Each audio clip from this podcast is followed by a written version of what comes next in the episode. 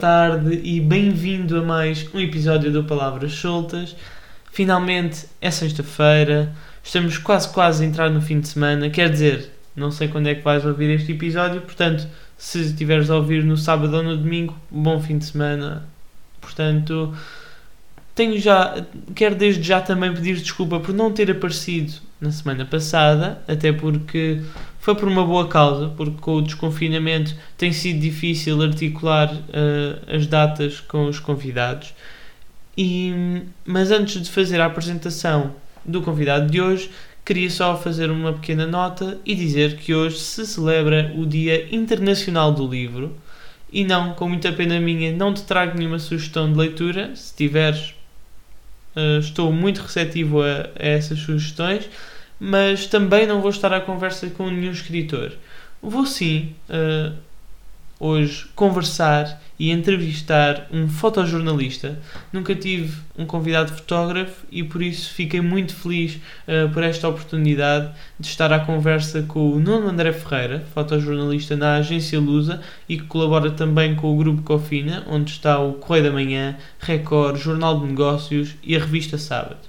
Sendo assim, hoje vamos descobrir o que uma fotografia precisa para ser classificada como de boa qualidade e, claro, vamos também conhecer o percurso do grande mestre da fotografia Nuno André Ferreira, que se define como um homem tímido, mas com muitas e boas histórias para partilhar. Até já! Então, sendo, sendo tu um profissional da fotografia e tens feito escorrer muita tinta na imprensa agora pela tua nomeação para o WordPress Photo. Esta nomeação, apesar de depois teres ficado em terceiro lugar com a tua fotografia, é já por si só um reconhecimento do teu trabalho. Olha, isso o que tu acabaste de dizer é exatamente é isso, é o que é mais importante, que é o reconhecimento do trabalho. A classificação para mim no concurso, muito sinceramente, é, não tem, tem grande relevância. Teria se eu tivesse ganho a foto do ano mesmo, portanto o grande prémio do Old Press Photo, pá, que sim, aí é mesmo o destacado dos destacados, não é? Sim. teria, teria se, calhar, se calhar teria muito mais importância, como é óbvio, mas desde o início, desde que foi, desde que me anunciaram ou desde que fui informado que ia ser nomeado, pá, muito sinceramente, não, já não estava muito preocupado se dentro da minha categoria ia ficar em primeiro, segundo ou terceiro, porque hum, sabendo logo à partida que não estaria, porque eu não estava nomeado para a fotografia, para o grande prémio do Old Press Photo, para a foto do ano, eu sabia que ia única e simplesmente ficar classificado na minha categoria no Sim. pódio, não é? Ah, primeiro, segundo ou terceiro. Ah, para mim, é uma questão de números, muito sinceramente, mas de números de degrau. Portanto, não, eu continuo na mesma linha, que é na linha dos selecionados, na linha dos nomeados, e para mim, muito sinceramente, o ser nomeado chega perfeitamente para mim, muito sinceramente. Mas depois os resultados em si, ou seja, quando eles veem quem ganha, fica em segundo, é, uma, é por votações ou são júris que decidem? Não, é o júri, o júri é que decide. É, há um júri específico que vai, que vai decidir em que, em que classificação é que tu ficas e, e eles, quando, quando, quando as nomeações são feitas para a categoria, eu acredito que eles até já tenham a, a classificação em mente ou que até já esteja decidido. Ficam mesmo só ali a dar um timingzinho, estão anunciando vão divulgando e depois uh, anunciam, passados uns dias, o grande vencedor, a foto do ano e a história do ano. E depois dão, penso eu, sem, sem ser um, com a mesma, aliás, não é com a mesma relevância, eles depois anunciam nas categorias quem fica Sim. primeiro, segundo e terceiro. E depois, uh, por falar aqui em júris e também na, na, análise da fotografia, ou seja, tu, enquanto profissional da fotografia, o que é que uma fotografia que tu tiras tem de ter para tu olhares e, e veres que ela está boa? Que características é que precisa ter? A fotografia pode ser bonita, pode ser uma, uma fotografia, uma boa imagem, com, com beleza, não é? E pode ser uma fotografia com muita informação. No meu caso, que eu faço fotojornalismo, eu dou preferência à informação e a minha preocupação, a minha primeira preocupação é que a fotografia seja muito informativa, que tenha, que transmita e, de uma forma o mais real ou que tenha o máximo de conteúdo informativo, portanto, relativo ao evento ou à situação que eu estou a fotografar, e essa é a minha prioridade. Depois, se conseguir, dentro de. Enquanto estou. Eh, se tenho uma, uma fotografia com bastante carga informativa e se tenho a oportunidade de fazer um enquadramento que lhe dê algum brilho diferente ou que tenha um enquadramento diferente, claro que sim, mas a minha prioridade é que ela tenha o máximo de informação possível. E, ou seja, todas as fotografias acabam por ter uma história por trás, mas tu, quando estás a tirar a fotografia, já estás a pensar nessa história ou só depois, quando estás a ver em casa ou no computador, é que pensas qual, é, qual seria a história que estava ali por trás? Normalmente, quando estou a tirar essa fotografia, é porque já estou atrás dessa história que a fotografia uhum. tem ou, ou melhor, eu vou representar a história com a minha fotografia, normalmente. É? Posso depois, eventualmente, encontrar mais, algo mais quando estou em casa, mas à partida o, o, o objetivo, ou normalmente o que acontece é eu já vou para fotografar essa história. Portanto, a história não é na fotografia, portanto eu já vou ao encontro da própria história para depois a traduzir em imagem claro. e tentar levar aos leitores é chegar a eles com essa informação, com essa imagem. E, ou seja, o que eu ia perguntar era porque no caso desta fotografia que é curioso porque nós estamos a falar sobre fotografia que é sobretudo algo visual e estamos a falar numa plataforma áudio que pode também ser interessante e a tua fotografia que foi nomeada agora para este concurso eh, foi tirada num incêndio de, em Oliveira de Frades o ano passado. Consegues contar um bocadinho o que é que te fez ir até esse incêndio e a história que está por trás também dessa, desse teu trabalho? Olha, o que me faz ir a esse incêndio é o que me faz sair de casa todos os dias para trabalhar, porque é o assunto noticioso. Portanto, eu vou porque sou chamado ou porque sou incumbido de ir para aquele território retratar aquela notícia ou que estava a passar, que era o incêndio. É, nesse, nesse dia é, eu já tinha estado num incêndio de manhã, saio desse incêndio de manhã numa outra zona, portanto, noutro conselho do Distrito de Viseu, que é Castro Daire, ou de Oliveira de Frades, porque havia um, a indicação de que teria falecido um bombeiro, portanto, no combate ao incêndio. Que depois, infelizmente, acabou por se confirmar. E vou para esse incêndio exatamente por isso, não pela dimensão que ele tinha, mas porque a notícia nesse dia seria, portanto, a morte de um bombeiro num incêndio. Uhum. Vou para esse incêndio. Um, e estou lá grande parte da tarde início da noite, faço as imagens que representam, ou, ou tento fazer as imagens que, que, representam esse acontecimento, envio essas imagens, porque eu estava a trabalhar para a agência Lusa,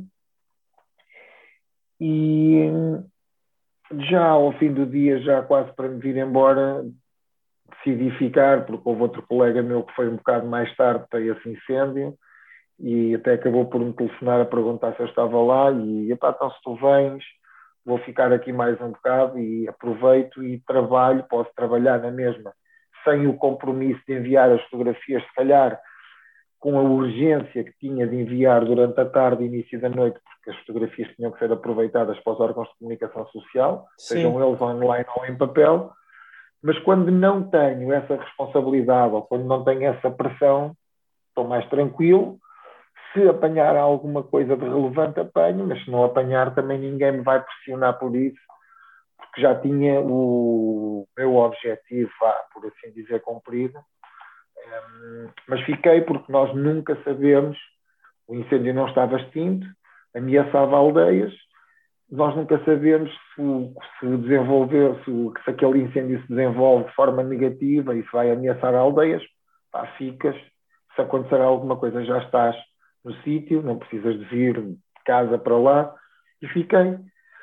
E é numa aldeia que numa estrada municipal encontro várias pessoas, como é normal neste, nestas situações dos incêndios, um, a ver o incêndio, a ver o desenvolvimento, os expectantes, apreensivos, tentar perceber se ele se aproximava das aldeias ou das casas que estavam ali mesmo por baixo de nós ou não.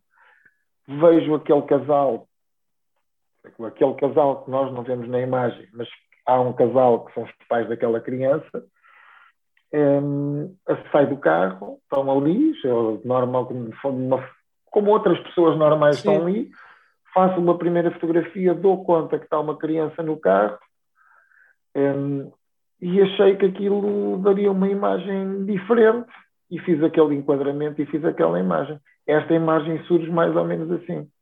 Então, mas tu, por exemplo, neste processo todo, acabaste por te cruzar com várias pessoas, inclusivamente os pais dessa criança, tu acabas por ter algum tipo de contacto com eles? Acabas por eh, comunicar com eles alguma coisa? Ou é ou estás mais fechado Sim. no.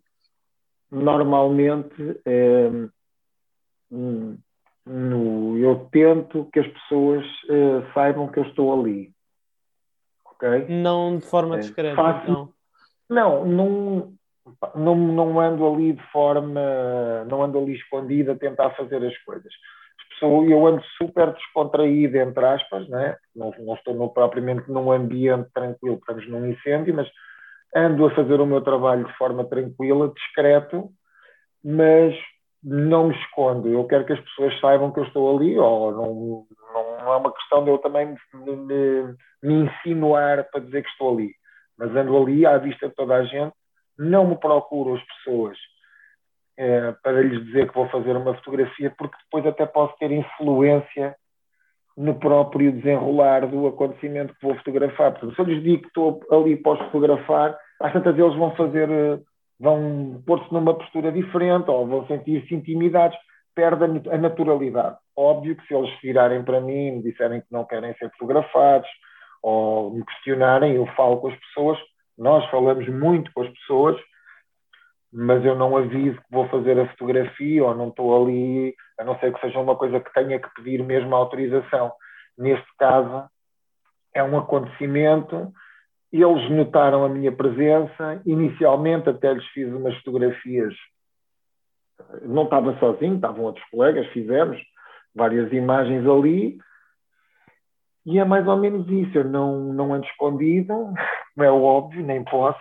Um, mas também tento que a minha presença não tenha uma influência no, no desenrolar uhum. das ações, que não tenha influência depois, porque senão depois não é natural e isso nota-se mesmo na imagem para quem não viveu aquele momento, essa se não fosse assim tão natural. Assim, eu acho que se nota, pode, pode haver até quem diga ou quem pense que possa ter dado um toquezinho no vidro do carro para o miúdo olhar para mim ou não. não aconteceu. É, por acaso, aliás, eu quando tiro a primeira imagem com os pais encostados na traseira do carro e quando dou conta que a criança, que há uma criança num, num carrinho, não é um carrinho de bebê, mas é um ovo, uma cadeira de bebê no carro. Um, portanto, aquela criança até já está a olhar para mim e eu, quando estou a ver a imagem, portanto, no visor da máquina, é para estar aqui um miúdo e ele está a olhar para mim. E é nessa altura que eu decidi fazer isso. Portanto, é, é um bocado isso. E tu, uh, vou pegar aqui num, numa coisa que falaste superficialmente, que era a questão do ambiente. Neste caso, estavas num ambiente do, do incêndio. E é curioso também porque eu conheci o teu trabalho e neste caso esta fotografia porque eu acabei de por fazer uma análise dela e também vi a tua que tiraste em Pedrógão Grande na altura para o módulo de fotojornalismo na faculdade e portanto eu, eu queria te perguntar se o teu estado de espírito enquanto fotógrafo é parecido ou há mais adrenalina quando estás, por exemplo, neste caso, que é uma catástrofe natural, ou se estiveres só a fotografar, por exemplo, o Oceano Atlântico ou algo pacífico? É, são coisas diferentes, como é óbvio. Eu também ando ali, eu também ando ali com medo, muito sinceramente. É, até porque nós muitas das vezes não conhecemos o território onde andamos e esta zona do país é tem uma orografia muito diferente, é muito montanhosa, não é? E nós muitas das vezes não sabemos onde é que andamos. Portanto, nós temos que andar com muito cuidado, até porque já tivemos uh, tragédias a mais no país por causa dos incêndios, e isso também é um bocado um abre-olhos para quem anda a trabalhar. Um, é uma adrenalina diferente, como é óbvio, um, e ando com uma atenção diferente e redobrada. E tenho receio. O ter medo, o ter medo às vezes é muito bom, porque acaba por nos alertar um bocadinho, acaba por nos despertar aqueles instintos até mais de a tentarmos perceber se estamos mesmo bem, porque às vezes a confiança a mais pode nos trazer uh, algumas, algumas rasteiras, não é?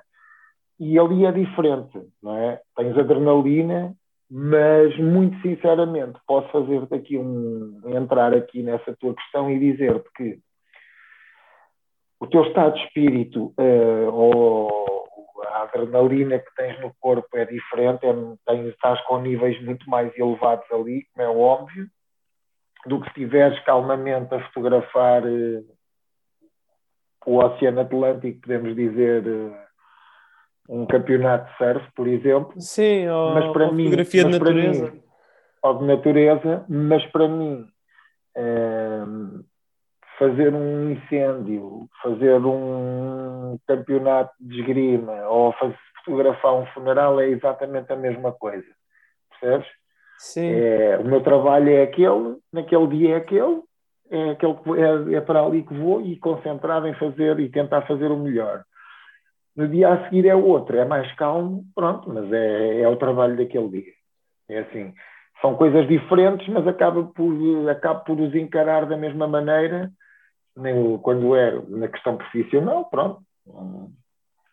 E tu acabas por, eh, na tua profissão, estar muito atento aos detalhes que é para apanhares a melhor fotografia, no melhor ângulo, mas esta tua profissão faz com que fora dela, ou seja, no teu dia a dia, ou quando vais de férias, ou quando estás em casa a ver um filme ou algo do género, uh, consigas reparar em detalhes que se calhar uh, uma pessoa como eu que não que não é especialista nessa área, ou que não toma tanta atenção, uh, se calhar repara.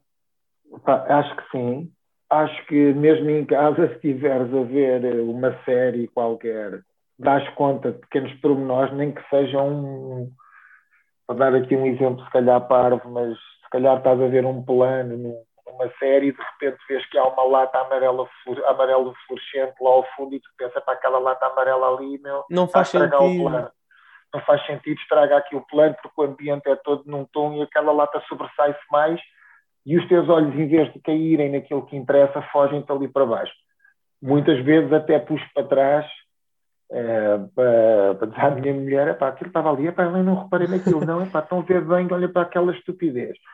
Estupidez ou parvoíce, qualquer coisa que a gente chame que nos chama a atenção. Epá, pois é, tens razão, porque nós, muito provavelmente, hum, desenvolvemos uma forma de olhar para as coisas diferente. Nós próprios, quando estamos num, num num trabalho, estamos à procura sempre daquilo que vai ou que pode acontecer. E portanto olhas é, para tudo, basicamente. Olhas para todo o lado, estás sempre a olhar para tudo. É mais ou menos, se calhar, como tu, se calhar também desenvolveste um, os teus reflexos estão muito mais desenvolvidos que os meus, porque tens que fazer uh, movimentos né? na esgrima, tens movimentos, não sei se de defesa ou de ataque rápidos, se calhar uh, desenvolves reflexos diferentes na, na, na, na esgrima nós na fotografia e no fotojornalismo, às vezes estamos a, a fotografar alguma coisa, às vezes um barulho que tu ouves e tu identificas logo o barulho, epá, isto pode ser qualquer coisa que venha aí, estás a ver? Ou num incêndio, se ouves um avião, já sabes que vai fazer uma descarga, começas a olhar a perceber se ele vai para ali ou não. Coisas que se calhar pessoas que não estão ligadas a esta área, mas que nós desenvolvemos, se calhar, isso, o olhar, o, a atenção, uh, captamos ou procuramos outros pormenores, como noutras profissões, como é óbvio, também deve acontecer. E voltando aqui um pouco atrás no teu percurso, tu acabas por estudar jornalismo em Coimbra, mas uh, foi só aí que tu descobriste a tua vocação para, para a fotografia ou quiseste tentar também outras vertentes da comunicação? Não, nunca quis. Olha, curiosamente, hum, acabei o meu curso em 2004 ou 2000 e, meio de 2004, já sim, sim. 2005, e normalmente hum, toda a gente com quem eu falava e que falei depois, uns anos depois, que, que estavam a estudar comunicação social, eu perguntava pá, mas o que é que tu queres fazer? Ah, não sei, depois logo se vê se vou para aqui, se vou para ali. Eu, curiosamente, tive a felicidade de não ter dúvidas no que queria, de saber mesmo o que é que queria fazer, e hoje em dia posso dizer que tive sorte de fazer exatamente aquilo que queria fazer. Portanto, eh, eu, quando acabei o meu curso, queria ser fotojornalista, não comecei logo no fotojornalismo a tempo inteiro, não consegui, como é óbvio, não, não, como é óbvio, quer dizer, não é óbvio, mas é difícil, como é uma profissão que é difícil arranjar emprego, não há muitos lugares, portanto, Sim. Não, mas com alguma rapidez, vá, com curto, médio prazo, consegui entrar na área e posso dizer que sou um felizardo por fazer exatamente aquilo que gosto e aquilo que queria fazer. E portanto acabaste por nunca nunca também surgiu muita oportunidade de tentar outra, outra vertente? Não, olha, rádio não tenho voz. escrita, para a escrita não tenho grande jeito, muito sinceramente. e para dar a cara na televisão também não é para mim. Estou muito melhor atrás das câmaras do que à frente, não me sinto nada confortável, nunca daria um bom jornalista de televisivo como tenho a certeza absoluta que também não ia ter grande sucesso como jornalista radiofónico, porque não tenho uma voz cativante, e na escrita pá, também não tenho grande jeito. E nós, quando andamos foi exclusão a de partes, então? Não, não foi por, por exclusão de partes, é assim. Eu nunca me senti confortável em nenhuma dessas áreas. E a meio do curso, mesmo antes de acabar o curso, portanto, a meio, eu já sabia que ia ter uma cadeira de fotojornalismo, já fazia fotografia, já gostava de fotografia. Muito provavelmente, aliás, não é muito provavelmente, comecei a trabalhar com o Boletim Informativo, que era a revista do meu instituto, eh, a fazer fotografia lá, fotojornalismo, mas pronto, é o, o, o académico, por assim dizer eu já sabia o que é que queria e tinha essa noção, mas também era uma pessoa com perfeita noção de que não tinha, mesmo que eu tivesse outras perspectivas para mim, que não iam ser nada fáceis porque eu não me ia ajeitar nelas, garantidamente. E tu agora, atualmente estás a trabalhar para a agência Lusa, fazes também alguns trabalhos para o Correio da Manhã, Jornal de Negócios, Record. O facto de poderes trabalhar, por exemplo, neste caso para jornais, tanto o Correio da Manhã uh, especializado em várias áreas, depois tens o recorde para o desporto e os negócios faz com que tenhas a oportunidade de explorar várias vertentes da fotografia, várias áreas. E não Olha, o, sim, eu colaboro, eu colaboro de forma permanente com dois grupos, que é o Grupo Cofina e a Agência Lusa. Não sei se posso chamar grupo, não é? Porque a Agência Lusa não é um grupo, é, um, sim, sim, sim, é uma agência nacional, mas eu digo, falo assim, pronto. E é assim, o, o que tem de bom é que tu não te. Eu não, para o Jornal de Negócios não trabalho muito, para a revista Sábado também não trabalho muito, trabalho muito mais para o Jornal Record, porque acompanho, faço desporto, né? para o Record é um jornal desportivo, e acompanho o Tondela, que é aqui da minha zona já há vários anos, e ele está na Primeira Liga, portanto é com regularidade que faço desporto, Tondela e o Académico de Viseu que está Costumas na ir aos jogos então? Sim, sim, vou, vou jogos em casa, faço os jogos todos em casa. E o que é bom disso um, é que tu não. Duas coisas muito importantes, que é o Correio da Manhã tem uma coisa muito boa, que é tu trabalhas dois anos no Correio da Manhã e estás preparado para trabalhar em qualquer jornal do mundo, porque é um jornal que tem uma abrangência enorme, tens várias áreas, tens desde, podes, hoje posso ir fotografar um desfile de moda, amanhã posso estar a fotografar um político, posso ir fazer uma reportagem muito tranquila sobre um tema social, uma coisa qualquer, como posso ir fotografar um funeral ou um acidente com dois ou três mortos. E portanto tu tens logo muito mais versatilidade aí. Tu fazes várias coisas, não és dedicado a uma área só, a um, a um tema só, portanto, do, do, do jornalismo depois, se tiveres, se, houver, que não é o caso, mas se sentir saturado, respiras quando fazes trabalhos, por exemplo, de desporto que não têm nada a ver, não é? acabas por ter ali um equilíbrio que não é só de um lado, portanto, acabas por equilibrar do outro, e quando trabalhas para a agência Lusa fazes as duas coisas, tanto fazes política como também fazes desporto para a Lusa, portanto, são coisas diferentes dá-te, e quando é para a revista também é diferente, porque pode-te obrigar eh, para as revistas do grupo, seja ela a revista Sábado ou a revista Domingo ou a revista uhum. Vidas, permite fazer uma coisa diferente, podes estudar mais o ambiente, muito mais a luz, porque é feito com tempo, são publicações semanais, é porreiro por isso, porque tu não te especializando em nenhuma das áreas, acabas por ter uma noção de todas elas. Exatamente. E tu destacas assim algum momento mais caricato que tenhas vivido ao longo destes anos enquanto fotojornalista?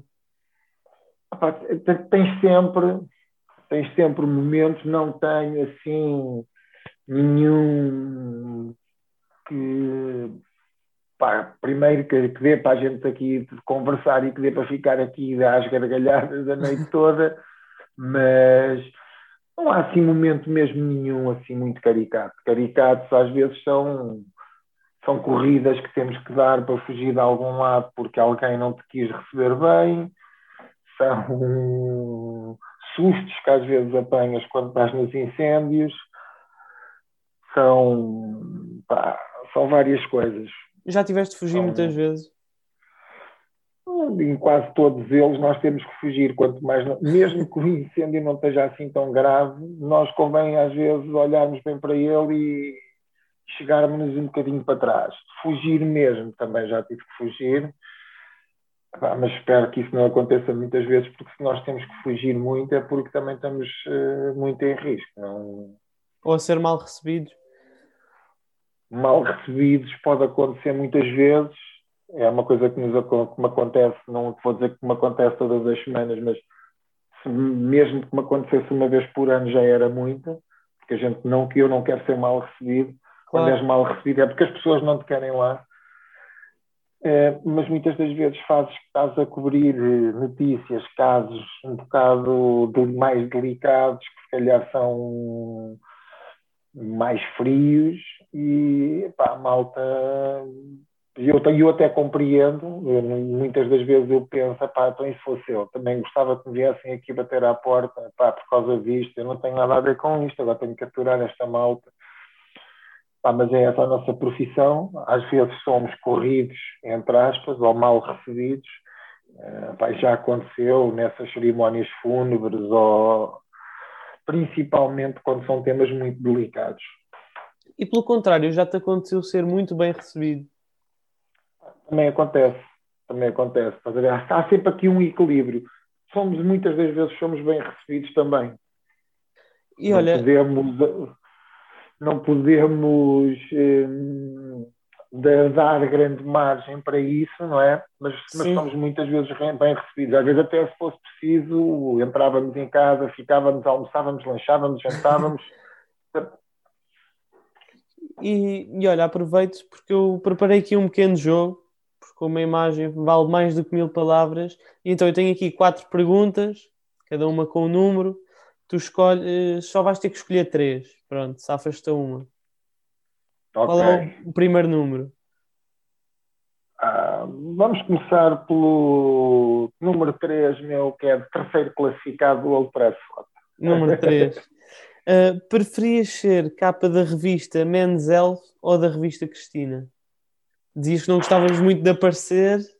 Ah, mas... o problema é que nem numa nem noutra, uh, e vou-te dizer, ia ter que arranjar uma desculpa grande para que não me interpretassem mal, porque eu ia dizer que não, tanto a uma como a outra.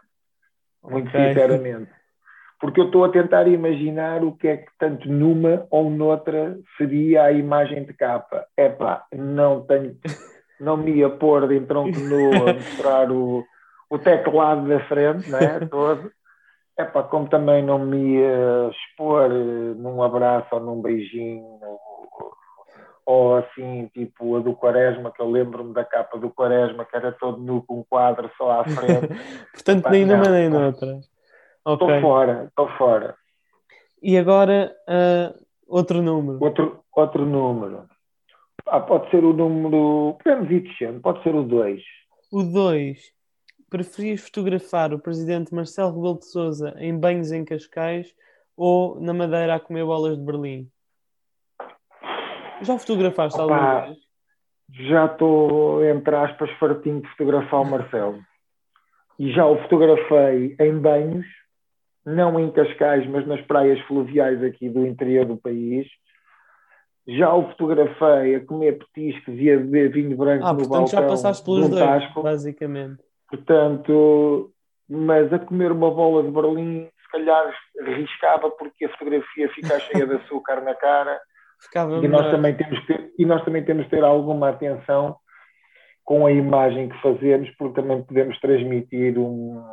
Não ia transmitir nunca uma imagem ridícula de ninguém, seja ele Presidente da República ou de outra pessoa qualquer. Portanto, okay. a banhos. A banhos, a banhos é melhor. Não, a dar um mergulho. Pronto. E agora, entre tens a 1 ou a 4? Posso-te responder às duas, mas vou tentar a 1 agora. A 1 como fotógrafo profissional dominas a arte de tirar selfies? Não. Não. não. Passou, já tirei algumas. Não, já, tentei. Já tentei, porque aquilo não ficam selfies, ficam umas coisas estranhas. Uh, mas o tirar uma selfie é tu estares a expor-te na mesma, nem que seja para a tua câmara, nem para ti, para uma câmara. E eu não estou à vontade com a exposição das câmaras. Muito não, não é a tua área. Não é a minha área, nem sequer a minha praia. Nada disso. Perfeito. E olha, eu tenho aqui, uh, temos aqui outro espaço, outra pequena rubrica que depois aparece. Olha, então, então e a quarta? A quarta ah, era o quê? Queres, queres a quarta, que era se um dia fosses por acaso fotografado por alguém, mas não só a ti, num contexto qualquer, por que fotógrafo é que tu gostavas de ser fotografado? Pá, ok. Por acaso essa quarta tinha, tinha deixado bem essa quarta para trás. Olha, já fui fotografado de forma espontânea por algumas pessoas. A malta tira fotografias às vezes aos colegas a trabalhar e não sei o quê. Não tenho, não tenho ninguém em especial. Não tenho um fotógrafo que quisesse que me, que me tirasse uma fotografia, mas ia querer de preferência que fosse uma pessoa com quem eu me sentisse muito à vontade que me conhecesse bastante bem e que de preferência fosse meu amigo, porque ia perceber perfeitamente um, quando é que eu iria estar natural e quando é que a fotografia iria ser a melhor, e iria ser a melhor, ou pelo menos não iríamos deturpar vá, a imagem com uma expressão ou com uma posição que não me identificasse ou que não fosse a minha. Que é uma coisa que às vezes a gente faz, que é pedimos a uma pessoa para, para cruzar os braços para a fotografia ou para se meter mãos nos bolsos, e muitas das vezes essas pessoas depois dizem-nos: é pá, vi a fotografia, mas eu não me identifico com ela porque eu não tenho esse hábito de cruzar os braços, ou não tenho esse hábito de meter as mãos nos bolsos. A minha posição é esta. Portanto, lá está, tinha que ser alguém que me conhecesse. Nunca me iria fazer um retrato num, com uma postura ou com uma pose ou, que não seria natural minha. Portanto, esse teu amigo tinha que tirar a fotografia sem tu saberes? Não, podia estar a tirar, se estivéssemos à vontade, ele podia estar na palhaçada e atirando e depois havia de sair uma, vá, talvez que desse qualquer coisa. E para fecharmos aqui a nossa conversa, pergunto, uma vez que contas muitas histórias, graças à tua profissão enquanto fotógrafo, mas quem é que é o Nuno André Ferreira que se esconde por trás da lente? Ah, o Nuno André Ferreira é uma pessoa que tenta ser o mais normal possível, tenta ser discreta, acredito que muitas das vezes não consiga. É uma pessoa que faz o que gosta, tenta todos os dias e dedica-se todos os dias com, com, a, mesma, com a mesma intensidade uh, a tentar fazer o melhor. O melhor, neste caso, é tentar chegar aos leitores através da minha imagem ou a quem vê a minha imagem, tentar chegar a eles e mostrar-lhes a eles aquilo que eu vejo da forma mais real possível. Tentar transportar-te, por exemplo, para os locais onde eu estou. Por exemplo, tu estás em Cascais, eu estou em Viseu, nós estamos provavelmente aí a uns 320 Sim. quilómetros e tu, estás, e, e, tu estás a olhar para uma imagem minha e pensas, olha, não precisava ter ido lá para perceber o que é que aconteceu ali. Eu nesta imagem okay. vejo tudo. Esse é o meu objetivo. É isso que eu tento ser todos os dias como profissional, é tentar chegar às pessoas dessa maneira. Ah, sou um gajo que gosta de futebol como toda a gente. Hum, vivo, vivo muito para o trabalho e eu não sei se posso dizer muito mais, também não sou um, não sou assim um gajo tão interessante. Estou a descobrir, estou a descobrir agora contigo. Mas eu, eu, gostei de uma coisa que tu disseste, que foi o querer fazer passar, ou seja, através da fotografia, com que a pessoa perceba onde é que está. Neste caso, por exemplo, uh, eu perceber que tu estavas em Viseu ou seja, que tu com a tua profissão vais tentar mostrar às pessoas aquele, aquela expressão que é ima uma imagem pode valer mais do que mil palavras? Uma imagem pode valer mais do que mil palavras, mas precisa sempre de palavras com ela. Não é? Precisa de uma legenda. sim, porque as pessoas normalmente quando dizem ah, uma imagem vale mais que mil palavras, significa que dispensa uh, palavras é muito raro encontrares uma fotografia dessas, eh, ou é, quando eu digo muito raro, vai no panorama dos milhões de fotografias sim, sim, que circulam claro. todos os dias, é, é raro. mas encontras algumas, mas sim, teres, em vez de teres muitas palavras, teres muita informação na tua imagem ou na tua fotografia, e sim teres uma legenda para perceberes, ok, eu sei que isto é um incêndio, no caso da imagem que estamos a falar, ou nos leva a esta conversa. Tem uma criança no carro, o incêndio está ali ao fundo, tu sabes mais ou menos pelo dia e pela data que é nesta altura do ano, mas precisas de saber que é em Oliveira de Frades, porque tu ali claro. não percebes. Portanto, vale, pode valer muitas palavras uma imagem, mas para perceberes e contextualizares, precisas sempre de algum, pelo menos da legenda, que é uma coisa que faz parte do fotojornalismo. A legenda é fundamental no fotojornalismo para mim. Portanto, convém que uma imagem esteja sempre acompanhada de uma legenda. Claro. E pronto, olha, terminamos aqui a nossa conversa. Muito obrigado por teres aceitado o meu convite e espero que tenhas gostado também. Ah, eu gostei, para mim, eu é que te agradeço. E é assim que terminamos mais uma entrevista hoje, na companhia do fotojornalista Nuno André Ferreira. Espero mesmo que tenhas gostado aí em casa e que também esteja tudo bem contigo. E aproveito ainda também para fazer uma pequena nota, mais uma, porque logo ao início também fiz, que é se por acaso ainda não viste a fotografia uh, que foi nomeada para o World Press Photo e que falámos logo no início da, da entrevista, podes sempre espreitar uh, a publicação que fiz hoje na página de Instagram de Palavras Soltas. Está lá a fotografia toda direitinha e com os detalhes. Ela ficou fantástica, podes aproveitar uh, para ver e rever as vezes que quiseres. Agora, e só para os, para os resistentes que ficam para ouvir o episódio até ao último segundo, vou então fazer as revelações exclusivas. Pronto, não, não é bem revelações exclusivas, é só uh, informações sobre o futuro. Venho então dizer que na segunda-feira sai a Pergunta Bónus, a nova rubrica, Pergunta Bónus com Nuno André Ferreira, que para quem não sabe é uma pergunta que eu lhe vou fazer e que não foi, que não foi feita aqui no episódio de hoje, sai só no Instagram e ainda não sei bem a que horas é que vai sair, mas a seu tempo também uh, irei dizer. Na sexta-feira também já posso garantir que vai haver novo episódio do Palavras Soltas, já gravei a entrevista e como na sexta-feira passada não apareci, uh, vou compensar dizendo já quem é o convidado. É um apresentador da TVI muito simpático, muito divertido, que é o Santiago Lagoa. Se ainda não sabes quem é, ou podes esperar até sexta-feira para ficar a conhecê-lo, ou então vais já fazendo uma pesquisa no Google para depois uh, ficares logo mais a par uh, de algumas coisas que vamos falar. Por hoje é tudo, Já sabes que estou à tua espera no próximo episódio. Beijos e abraços e bom fim de semana.